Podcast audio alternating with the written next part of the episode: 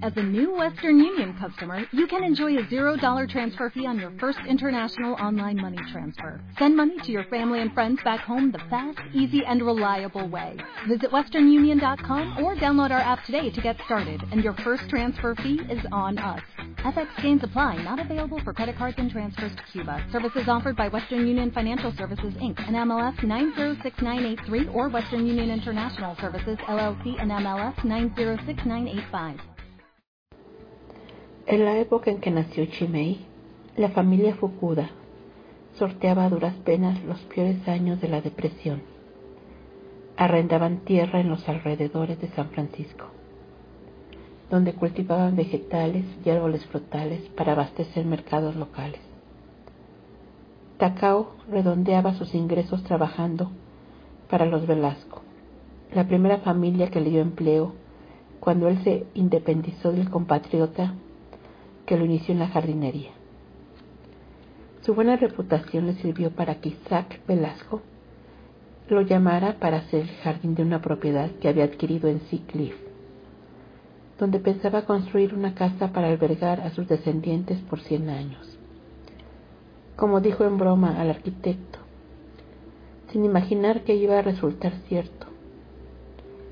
A su bufé de abogado nunca le faltaban ingresos, porque, representaba a la Compañía Occidental de Trenes y Navegación de California. Isaac era de los pocos hombres de empresa que no sufrió durante la crisis económica. Tenía su dinero en oro y lo invirtió en botes de pesca, un aserradero, talleres mecánicos, una lavandería y otros negocios similares. Lo hizo pensando en emplear a algunos de los desesperados que hacían cola por un plato de sopa en los comedores de caridad, para aliviarle la miseria, pero su propósito altruista le aportó inesperados beneficios.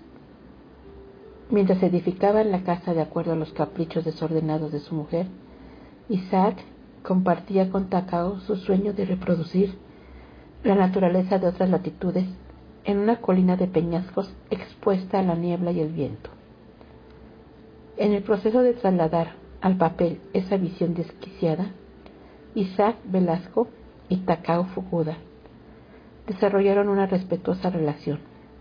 Juntos leyeron los catálogos, seleccionaron y encargaron a otros continentes los árboles y las plantas, que llegaron envueltos en sacos mojados con su tierra original adherida a la raíz.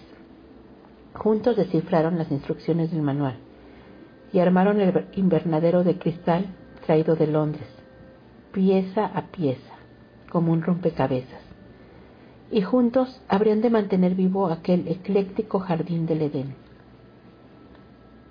La indiferencia de Isaac Velasco por la vida social y por la mayoría de los asuntos familiares, que delegaba por completo en manos de Lilian, se compensaba con una pasión irrefrenable por la botánica. No fumaba ni bebía. Carecía de vicios conocidos o tentaciones irresistibles. Era incapaz de apreciar la música o la buena mesa, y si Lilian se lo hubiera permitido, se habría alimentado con el mismo pan grueso y sopa de pobre de los desempleados de la depresión, de pie en la cocina. Un hombre así resultaba inmune a la corrupción y a la vanidad. Lo suyo era la inquietud intelectual, la pasión para defender a sus clientes mediante artilugios de litigante y la debilidad secreta de ayudar a los necesitados.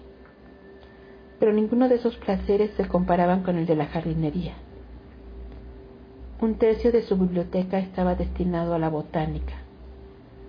Su ceremoniosa amistad con Takao Fukuda, basada en mutua admiración y amor por la naturaleza, llegó a ser fundamental para su tranquilidad de espíritu, el bálsamo necesario para sus frustraciones con la ley.